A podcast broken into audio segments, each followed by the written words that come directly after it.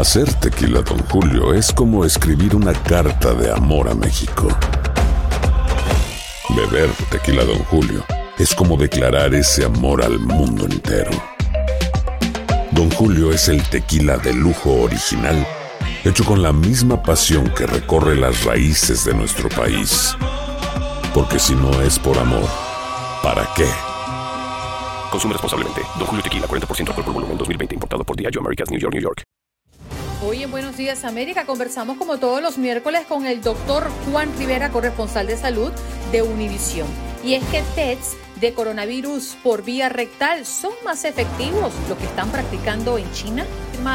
Decretos migratorios que incluyen equipo de trabajo para unificar familias ¿Qué logramos con estas órdenes? ¿Qué hace falta? ¿Cuál es la frustración de muchos inmigrantes? Nos lo responde nuestro abogado, al igual que las preguntas de nuestros oyentes. Alex Caraballo, el neurohacker, máster en neurociencias, nos viene a hablar del arte de hackear tu mente y potenciar tu cerebro para lograr una vida más feliz, productiva y saludable. Continuación, vámonos eh, eh, hablar de nuestros miércoles de salud, ¿no? Porque también abordamos temas con referencia a los test de coronavirus por vía rectal. Un tema que tiene mm, varios días, ¿no? Siendo tendencia mundialmente porque según China dice que son más efectivos. Las pruebas rectales para detectar el coronavirus han saltado a los titulares de medios de todo el mundo a raíz de su uso en China y se han convertido en el objeto a veces de broma, ¿no? Pero también, pues, es digno de revisar en conjunto con el doctor Juan, que está próximo a entrar a nuestra conexión. Así que vamos a esperar un minutito nada más para que nos reporte Emanuel si ya tenemos al doctor Juan. Pero sin lugar a dudas, ha, ha dado esto mucho de qué hablar, Juan Carlos. En broma y en serio. No, así es, Andreina, y es que o sea, después de haber visto las pruebas, yo, como les comenté hace meses atrás, me, vi en la necesidad de someterme a un hisopado nasal después de haber visto esto y que le hablen a uno de pruebas eh, que son a través del recto, a través del ano, pues esto ha permitido muchas burlas, pero lo cierto alrededor del tema es que los médicos en China, los científicos, creen que este examen eh, rectal podría ser mucho eh, mejor que el hisopado nasal. También lo están llamando hisopado anal y serían más efectivos al momento de detectar el virus. Vea que en un artículo de Univisión se dice, según dijo la televisión pública china, el doctor Li Sonsen, ¿cómo, cómo, cómo me escuchó el, la pronunciación china, Andreina? Estás mejorando. Estoy bien, ¿no? Entonces, el doctor Li Sonsen del Hospital Yuan de Pekín aseguró que el test anal aumenta la tasa de detección de personas infectadas porque el coronavirus permanece más tiempo en esta parte del organismo que en las propias vías respiratorias. Por supuesto, los hisopos anales no son tan convenientes como los hisopos de garganta, por lo que se usan solo en personas en áreas que son claves por los procesos de cuarentena a los que se están eh, sometiendo para mantener controlada la enfermedad. Sin embargo, lo que buscan con esto, Andreina y todos nuestros oyentes, es que se reduzcan los resultados de los llamados falsos positivos, personas que dan positivo pero que no lo son o que dan negativo pero que no lo son. Esto es lo que al parecer indican estos test rectales. Tu salud no solo es tu prioridad, sino también la nuestra. Sino también la nuestra. Buenos días América, con los expertos. Doctor Juan Rivera, corresponsal de salud de Univisión, está para pues aclararnos las dudas. ¿Son más efectivos, doctor, los test de coronavirus por vía rectal? Muy buenos días. ¿Cómo estás, Andreina? Buenos días. Eh, Juan Carlos, buenos días. Yo aquí estoy, ya aquí en Despierta América, tomándome el mejor cafecito que me hace Mayra. ¡Ay, qué rico! Dile a Mayra que le mando un abrazo. Sí, Mayra, te manda un abrazo de Buenos Días América. Estamos en vivo en una entrevista. Bueno, es que ella me hace el mejor café del mundo. Bueno, ok. Eh, en términos de, la, de las pruebas eh, de coronavirus rectales, eh, yo creo que en realidad no, no me parece algo que, que, lo vas a empezar a hacer en Estados Unidos. Yo creo que eso es lo, lo primero que debemos eh, aclarar. Yo creo que sí tiene un mérito desde el punto de vista de detección, porque obviamente sabemos que eh, el coronavirus permanece más en las vías gastrointestinales, eh, por lo tanto, eh, puede haber más sensitividad a la hora de detectarlo. Eh, pero bueno, no, no me parece que sea un examen que se va a convertir en algo común en los Estados Unidos porque es algo que obviamente no es práctico. Nosotros estamos lidiando con una situación donde tenemos que hacer muchas pruebas eh, en un día. Eh, no creo que esa es la manera de, hacerlo más rápido ni de, ni de facilitarlo. Eh, así que bueno, los, chinos tendrán sus razones para hacerlo. Sobre todo, doctor Juan, que es muy difícil pensar en la logística que se requeriría para este tipo de exámenes, ya que quienes hemos pasado por como los están haciendo de forma masiva en el hisopado nasal, vemos que es una larga fila de carros, nos llega un punto donde nos toman nuestra información personal, llegamos a otro punto donde nos hacen un par de preguntas adicionales y en un tercer punto ya viene el examen, que esto es cuestión de 30 segundos, no más de 45 segundos, donde entra el hisopo por la, por la nariz, toman la muestra y ya le dicen a uno váyase y le notifican. En este caso se necesitaría un proceso de logística mucho más amplio que requiere la privacidad del paciente. Definitivamente. Y, y bueno, no, o sea, desde el punto de vista de investigación, obviamente cuando nosotros hacemos la división entre cuáles son los estudios que muchas veces se hacen para una investigación científica, eh, de, de, repente es algo que, que añade valor, pero desde el punto de vista de mass testing, o sea, de, de hacerle pruebas en masa a la gente, no, no creo que vaya a tener eh, ningún, no creo que vaya a jugar un rol. Doctor, no sé si planteo bien la pregunta, porque en los términos científicos no soy muy buena, como ya se podrá dar cuenta, pero eh, lo, que, lo primero que me vino a la mente es qué pasa con esa parte del cuerpo, porque recordando que cuando somos pequeños nos toman temperatura por el recto, ¿no? Y esto ha avanzado muchísimo, eh, ya gracias a estos termómetros que son láser y que ya solamente con colocarlo en la frente o en el oído funciona casi, casi exacto, ¿no? Pero ¿qué pasa en esa área del cuerpo? ¿Por qué eh, podría ser mm, efectivo, para llamarlo de alguna manera, el tomarlo por esa zona? Eh, simplemente, Andreina, porque sabemos por, estudios que se han hecho que el virus permanece más tiempo en el área gastrointestinal, eh, en el tracto gastrointestinal. De hecho, hay estudios epidemiológicos en donde en algunas en algunos países cuando ven y hacen medidas eh, y esto en la mañana, realmente bendito, qué tema, qué, qué pena hablarlo, pero eh, por ejemplo, en, hay ciudades en donde si miden el porcentaje o la cantidad de coronavirus en las cloacas, eh, tú puedes determinar cuáles son las, las áreas en las ciudades en donde más prevalencia de coronavirus hay. Entonces, se sabe que básicamente es queda, queda por más tiempo el virus eh, en el tracto gastrointestinal y obviamente si está más tiempo va a haber más sensitividad a la hora de identificarlo. Eh, en comparación, por ejemplo, digamos, en la nariz, en donde al principio puede estar bien positivo y después no.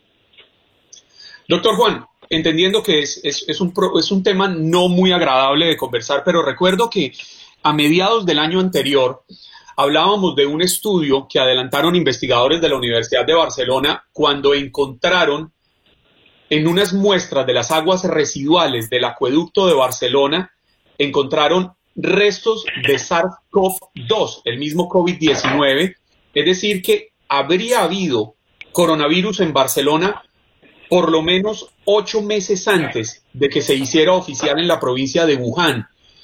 ¿Qué tan normal es que los seres humanos, los animales también, desechen las enfermedades a través de este proceso? Em, eh, común, bastante común. Lo vemos, por ejemplo, quizás el, el ejemplo más común y el, y el más importante el de, es el de hepatitis A. Eh, la, las epidemias y los brotes de hepatitis A eh, son a través de transmisión fecal oral, por ejemplo, Eh, y también lo vemos con E. coli, también lo vemos, eh, es un buen ejemplo también. Doctor, quería cambiarle de tema porque mm, si bien eh, a medida de que tenemos la presencia del COVID, pasan los meses, los estudios se siguen dando, pero sigue la preocupación de la madre, quien tiene un niño en su vientre, ¿no? Y eh, hay estudios ya que han evaluado el contagio o el paso de eh, la afección que podría estar generando una madre con COVID a su bebé. ¿Esto qué, qué, tenemos hasta ahora de estudio? Lo que se ha visto, Andreina, número uno, que las mujeres embarazadas por su edad, porque son jóvenes, eh, tienden a, si se infectan con coronavirus, les tiende a ir mejor porque sabemos que mientras mayor sea la persona, más severo puede ser. Eh, lo otro es que sabemos que pueden pasar anticuerpos a través de la placenta, entonces puedes tener un bebé que nazca con anticuerpos. Eh, eso es lo, lo, que sabemos hasta el momento. No hay muchos reportes de niños, de bebitos que hayan nacido con problemas porque tienen coronavirus. Bien, doctor, muchísimas gracias, Santo Remedio. Hasta la próxima semana. Un abrazo. Cuídense. Bye bye. Bye bye. El doctor Juan Rivera con nosotros. Ya regresamos. En Buenos Días América sabemos lo que te preocupa. Por eso es que de la mano de los expertos te guiamos y respondemos tus preguntas de inmigración. Abogado Jorge Rivera, ¿cómo está? Muy buenos días, bienvenido a su programa. Muchísimas gracias, aquí un gusto estar con ustedes y mucho de qué hablar el día de hoy, nuevas órdenes ejecutivas de Biden. Sí, señor, y eso es lo que ha firmado este martes que incluye equipo de trabajo para reunificar familias. ¿Qué es lo más importante que debe saber nuestra audiencia a propósito de lo que ocurrió este martes, abogado? Bueno, las tres órdenes tienen que ver con asilo, con reunificación familiar, con el acceso a la inmigración legal. Van a comenzar a reunir esos más de 600 niños que siguen separados de sus familias. Eh, están estudiando eh, la posibilidad de eliminar la nueva regla de la carga pública y también están estudiando a ver qué hacer con el programa del MPP, que es el que tiene 67 mil personas en México esperando su juicio de inmigración. Jorge, pero además, este tema de la ley de carga pública a mí me parece importantísimo, sobre todo, se lo cuento desde mi experiencia. Cuando uno llega a Estados Unidos, llega por diversas razones. En el caso mío, por un problema de seguridad en mi país. Y uno dura mucho tiempo sin poder tener largos meses, sin poder tener un permiso de trabajo y la situación cada vez se hace más difícil. Para quienes han estado en mi situación lo entenderán. Difícil porque uno tiene que acudir a las vacunas gratuitas, uno tiene que acudir a los almuerzos gratuitos, a los desayunos en los colegios, Muchas personas tienen que acudir al Estado para que les den estas tarjetas que sirven para comprar mercados, porque la situación es compleja. ¿Y cómo evitarlo si el caso es ya de física hambre y que castiguen a las personas que tengan que acudir a esos servicios, a esas ayudas, para poder tener un estatus migratorio legal cuando cumple con los requerimientos establecidos por la ley, pues a mí me parecía realmente un absurdo. Pues claro, mira, el, hay, y hay una frustración aquí, porque por el momento no han quitado las nuevas reglas de carga pública, las están evaluando a ver eh, si es que las van a quitar. Pero la frustración es que, mira, Simplemente tienen que quitar esas reglas nuevas de la administración de Trump y volver a como estaba anteriormente. Ahora, fíjense, han hecho una cosa concreta que es buena. Ya le quitaron la responsabilidad al patrocinador, o sea, los residentes y ciudadanos pidiendo a sus familiares que sean responsables por el dinero o la ayuda que le dé el gobierno a los inmigrantes que están pidiendo. Mm. Y eso es bueno. ¿Qué, podríamos esperar eh, a futuro muy corto según el plan de Biden con referencia a inmigración?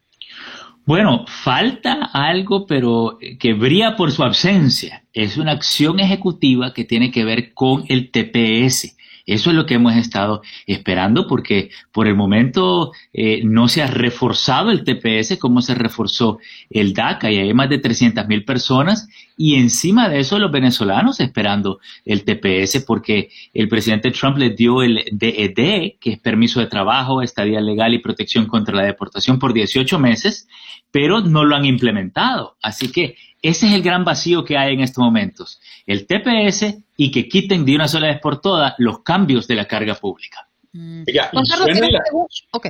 suenan, las líneas telefónicas, Jorge. Tenemos llamada de Rafael con una pregunta. Rafael, buenos días, bienvenido. Buenos días a todos y gracias por recibir mi llamada. Rafael, Sí, quiero preguntar al abogado. Abogado, con esta nueva administración, a cualquier gente que haya tenido un, un caso criminal cuando era menor de edad, ¿cree que puede meter a la ciudadanía con este nuevo presidente? Bueno, mira, las reglas de la ciudadanía todavía no las han cambiado, pero la clave con los antecedentes criminales y la ciudadanía es que hayan ocurrido hace más de cinco años, porque inmigración se enfoca en el buen carácter moral, o sea, el récord limpio en los últimos cinco años. Ese es por un lado. Por otro lado, tenemos que ver la gravedad del antecedente criminal, porque hay ciertos antecedentes criminales que te hacen deportable, o sea, te pueden hasta quitar la residencia.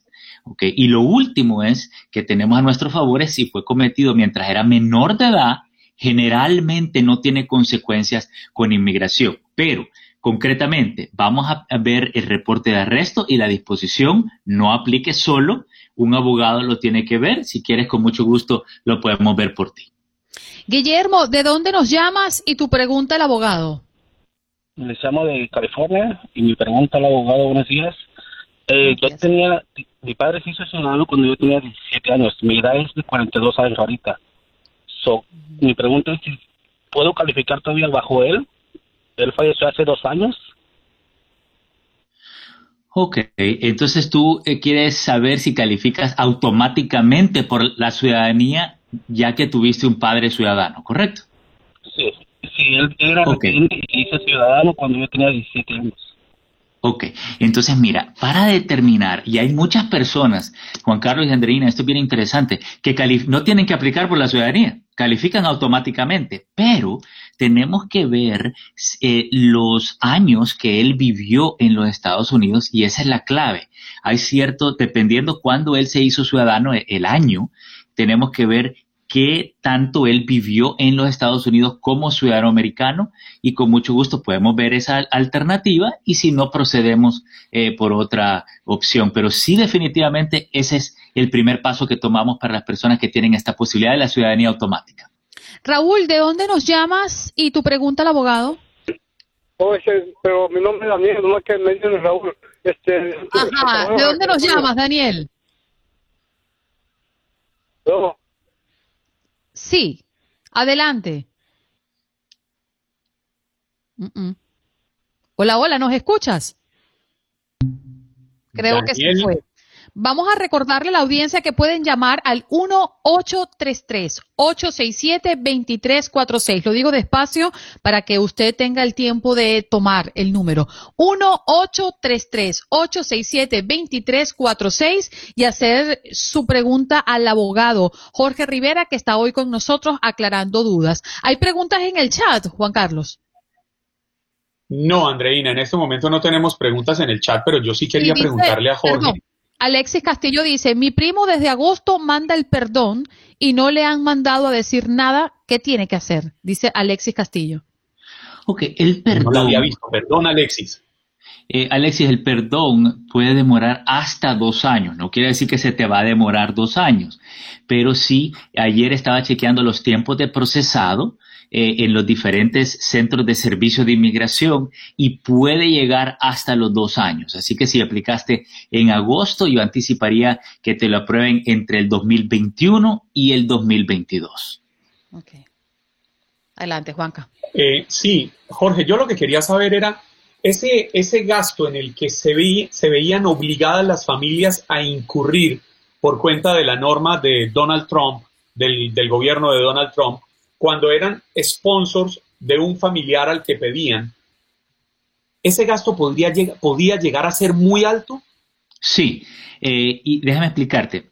No es que se pagaba algo inicialmente, simplemente que eh, eh, cuando tú firmabas un affidavit of support, que es la responsabilidad económica del residente que pide a sus familiares o el ciudadano, entonces Trump lo que implementó en una orden ejecutiva es que efectivamente el gobierno te tenía que cobrar ese dinero y sí podría ser 5, 10, 20, 50 mil dólares más todos los beneficios del gobierno que ocupara tus, eh, tu familiar inmigrante que tú estabas pidiendo.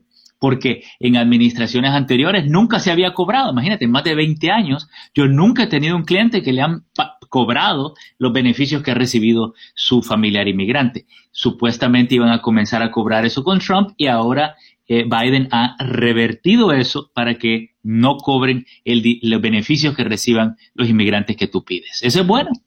Sí. Raúl volvió a la línea. Adelante, Raúl, ahora te escuchamos. Daniel, Daniel. Ok, bueno, buenos días. Perdón, desde aquí, Santa Bárbara, California. Ajá. Eh, o sea, mi pregunta es, este, oiga, es que tengo, tengo um, emergencia amica, pero tengo una felonía. Me, me arrestaron en el 2000, 2013. ¿Qué, ¿Qué me recomiendan? Que la quiero renovar, pero ¿qué me recomiendan? Ok, Daniel, momento, no te me adelantes a los hechos, ok. Tienes una felonía, quiere decir que tienes un delito mayor, criminal.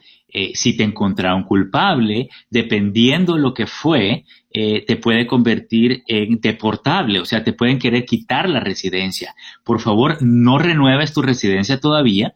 Vamos a ver esos antecedentes criminales porque hay diferentes soluciones. Se puede pedir un perdón es una o se puede hacer una limpieza que se llama un vacate order. Lo que no quiero es que tú renueves y te me pongan en proceso de deportación. Tomemos acción antes de esa renovación para pedir un perdón o para eh, limpiar ese caso criminal. Así que tranquilo, vamos paso a paso, veamos ese antecedente. Nos queda un minutito nada más, vamos en tiempo récord a ver si podemos responderle a Andrés. Adelante, Andrés. Sí, yo soy de aquí de Dallas, Texas, y mi pregunta para el abogado, en el 97 y en el 2001 me dieron DWI, tengo, arreglé en el 84, me quiero hacer ciudadano, tengo 44 años viviendo aquí en Estados Unidos. No hay problema, porque eso fue hace 20 años, mi hermano, tranquilo. Tú aplica, ellos se van a fijar en los últimos 5 años, sí te recomiendo hacerlo con abogado. Abogado, antes de irnos, ¿dónde podemos conseguirlo? ¿Dónde las personas pueden ubicarlo? Y vamos a quedarnos un ratico para responder las preguntas del chat. Claro que sí, me pueden llamar al 888-578-2276. Lo repito, cantadito como les gusta, 888-578-2276. Abogado Jorge Rivera con nosotros, hacemos una pausa y ya regresamos con más de Buenos Días América. Bueno, nos vamos con otro tema porque además sumamente interesante lo que vamos a conversar a continuación. No sé si Alex, eh, si Alex estás por aquí conectado, si estás por aquí dar señales de que te tenemos. Perfecto, ya te estoy viendo. Muy buenos días. Le damos la bienvenida a nuestro próximo invitado para hablar del arte de hackear tu mente y potenciar tu cerebro para lograr una vida más feliz, productiva y saludable. Alex Caraballo, el neurohacker, máster en neurociencia. ¡Wow! Lo dije bien todo. Mírame que yo no soy buena con la ciencia. Muchísimas gracias, sí, perfectamente. De verdad, muy Muchas gracias por la invitación y bueno, y vamos a hablar un poco de cómo, de cómo hackear la mente, de cómo programar nuestra mente, nuestro cerebro. Bueno, somos todo oído porque estoy muy ansiosa de escucharte. Me parece sumamente curioso cómo podemos nosotros dominar nuestra mente para ser más productivos, más feliz y más saludable, que creo que es el deseo de todos. Sí, exactamente, eso es algo que estamos buscando, pero realmente lo que ocurre es que nuestra mente o nuestro cerebro por default está programado para, para esos falsos negativos, porque tal vez cuando hace miles de años, cuando estábamos en la selva eh, o en la sabana en África, escuchábamos un ruido y, y, bueno, pensábamos que era un depredador y salíamos corriendo. Eh, pensábamos siempre lo negativo y gracias a eso es que nosotros estamos vivos como especie en este momento, porque si de repente pensábamos que tal vez era simplemente un bien, el viento, eh, y realmente era un depredador, este, no, no íbamos a, a, tener el tiempo, la vida para contarlo. Pero entonces nuestra mente está, nuestro cerebro está programado para eso, pero lo interesante es que nosotros podemos reprogramarlo para que comience a pensar positivo, para que comience a ser optimista, para crear la felicidad, porque los neurocientíficos han demostrado que la felicidad, el amor, la prosperidad, la salud comienza en el cerebro. Pero Alex, ¿cómo reprogramarlo? Que es la pregunta que muchos nos podríamos hacer, porque yo me puedo parar frente al espejo y decir, Juan Carlos, tú eres muy guapo, Juan Carlos, tú eres muy guapo, Juan Carlos, tú eres muy guapo, pero pues el espejo me va a seguir diciendo lo contrario. Exactamente. ¿Por qué? Eh, porque lo que realmente, lo que sea, lo que los estudios han demostrado es que nuestra mente, si pudiéramos decirla, está dividida en dos, en dos facciones, ¿no? Una racional y una, o, una emocional o, la parte subconsciente y consciente. Entonces la racional o la consciente solamente eh, tiene un, peso de un 5% aproximadamente. De, y la, y, y la inconsciente o subconsciente, depende de la tendencia eh, psicológica que lo veas, la subconsciente o esa emocional tiene un peso de un 95%. Entonces, si yo comienzo a trabajar desde mi, desde mi parte racional, ese 5% nunca va a superar ese 95%. Y por eso es que se nos hace tan difícil eh, eh, reprogramar el cerebro porque estamos utilizando solamente la parte racional. Recordemos que la parte racional de nuestro cerebro, la casi siempre la podemos decir que es la parte del córtex prefrontal, lo que está exactamente detrás de nuestra frente. Esa parte o, esa neocorteza, si vemos toda la neocorteza, lo que nos hace diferente a nosotros de, de las demás criaturas, esa parte pensante, solamente tiene aproximadamente un 70 mil, tiene 70 mil, eh, eh, 70 eh, millones de neuronas. 70, eh, perdón, 70 mil, eh, 700 mil neuronas. En cambio, las demás, el, eh, porque nuestro cerebro tiene aproximadamente 86 mil millones de neuronas, todas esas están en la parte subconsciente. Entonces hacen más, eh, como decir, más sinapsis, más conexiones. Y por eso es que nosotros trabajando desde la parte consciente se nos hace difícil reprogramarnos. Alex, vamos a intentar hacer un ejemplo práctico como para que las personas puedan entender un poco, porque no es un tema fácil de digerir. ¿Qué podríamos hacer a la práctica para que esto funcione? Bien, lo primero, lo que podemos hacer es como, es como, como lo había, lo, había dicho anteriormente, eh, podemos hacer afirmaciones. Yo, como dice yo, Juan Carlos, o sea, yo, Alexander, soy. Puede ser una forma de comenzar pero esa, esa solamente se va a quedar en la parte racional. Entonces viene, viene todas nuestras memorias y, de repente yo estoy diciendo soy próspero, yo Alexander soy próspero y me viene ese, ese juez y me dice, pero si lo que tienes en el banco son cinco dólares, ¿qué próspero vas a hacer?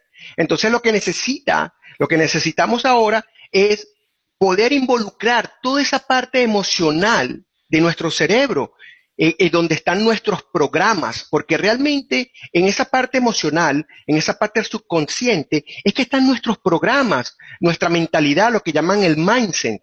Entonces necesitamos reprogramar ahí. Y eso lo podemos hacer simplemente haciendo la afirmación, pero acompañándola con tal vez eh, una meditación donde podamos hacer una visualización creativa y podamos sentirnos prósperos, actuar como personas prósperas para que se nos haga fácil. Porque, ¿qué es lo que la neurociencia ha demostrado? Que todo lo que nosotros podemos imaginar, el cerebro no hace una diferencia entre lo que está recordando, entre lo que está ocurriendo y lo que está pasando, y lo que, y lo que podemos estar, eh, como decir, imaginando. Para él simplemente está ocurriendo. Entonces, si nosotros logramos, eh, logramos emocionarnos con tal vez una cualidad, una emoción, podemos sentirla, podemos sentirnos prósperos, podemos sentirnos saludables. Si podemos lograr eso, ya tenemos el 90% de, lo que es la programación hecha, porque necesitamos colocar la emoción, necesitamos poder insertar esa programación en la parte subconsciente, o emocional. Si lo entiendo bien, Alex, yo, yo siempre he repetido en este programa que Lo importante es uno cómo vea la vida, la energía positiva que uno le ponga a todo lo que emprende en la vida. Básicamente es lo mismo, sea positivo, recargue su mente, potencialice su mente hacia los objetivos que usted quiere lograr y los va a lograr. Sin embargo, hay cosas que son una especie de lastre que nosotros traemos en nuestras vidas. Quizás cuando chicos nos dijeron, usted no puede, usted no es capaz, usted es muy bruto, usted no sabe. ¿Cómo superar esas calificaciones negativas que a lo largo de nuestra vida nos han ido metiendo en ese disco duro llamado cerebro y que han quedado allá en el inconsciente y nos están marcando? Simplemente es ir de lo, de, lo no deseado a lo deseado. Si tenemos esa programación tal vez de que no podemos, eh, te voy a poner un ejemplo práctico que me ocurrió a mí en uno de los talleres. Había una persona que estaba haciendo muchos negocios, siempre tenía em, esa, esa, esa habilidad de emprender, esa pasión por emprender, se metía en un negocio, no le iba bien, fracasaba y, y en otro, y en otro y así iba, y él no entendía qué era lo que ocurría. Entonces, en una, en una meditación, tal vez él tuvo la, la, como decir, la bendición de poder verse cuando niño se llevó una moneda a la boca y le golpearon la mano, le dijeron, no te metas eso en la boca, que eso es sucio. Entonces la programación que él tenía era que el dinero es sucio. Y por más que él, de la parte racional, en la parte consciente, hiciera todo ese esfuerzo para poder ser próspero, eh, eh, avanzar en la vida, tenía esa programación ahí como ese lastre, como bien lo decía, de que el dinero era sucio. Lo interesante es que nosotros, según la física, como la, física newtoniana o la física clásica que vemos, nosotros somos el resultado de tal vez de una, o, somos la, la consecuencia de una causa. Entonces, si estamos mostrando que no puedo o que no puedo ser próspero en este momento o que no avanzo, es porque tengo un lastre, como bien decías tú. Pero lo importante es ya no conectarnos con eso. Ahora hablamos de la física cuántica, que es de las infinitas posibilidades. Entonces ahora no tengo que esperar que la causa se haga efecto. Simplemente si yo puedo imaginar, eh, tal vez viéndome eh, eh, que puedo, alcanzando mis objetivos, visualizando esto, está, está lo que llaman la visualización creativa, los neurocientíficos han demostrado que, que genera lo mismo, o sea, como si estuviéramos haciéndolo. De hecho, han hecho estudios en que han puesto unas personas a visualizarse que están haciendo bíceps, ejercicio de bíceps, de brazo, por ocho semanas y han puesto otro grupo a hacer ejercicios realmente tres veces a la semana. Alex, lamentablemente el tiempo al aire se nos agota. Ah. ¿Dónde podemos conseguirte? Bueno, eh, en todas mis redes estoy como Alex1 Caraballo. Alex y el número 1 Caraballo. Bien, listo. Alex 1 Caraballo. Y él es Alex Caraballo, pues, el neuro eh, hacker, sí, el neuro hacker. Gracias por escuchar el podcast de Buenos Días América. Recordándote que en las redes sociales puedes conseguirnos en Facebook como Buenos Días AM, en Instagram Buenos Días América AM y este nuestro podcast todos los días, un podcast nuevo. Boost Mobile tiene una gran oferta para que aproveches tu reembolso de impuestos al máximo y te mantengas conectado. Al cambiarte a Boost, recibe un 50% de descuento en tu primer mes de datos ilimitados. O, con un plan ilimitado de 40 dólares, llévate un Samsung Galaxy A15 5G por $39.99. Obtén los mejores teléfonos en las redes 5G más grandes del país. Con Boost Mobile, cambiarse es fácil. Solo visita boostmobile.com. Boost Mobile, sin miedo al éxito. Para clientes nuevos y solamente en línea, requiere AroPay. 50% de descuento en el primer mes requiere un plan de 25 dólares al mes. Aplican otras restricciones. Visita Boost para detalles.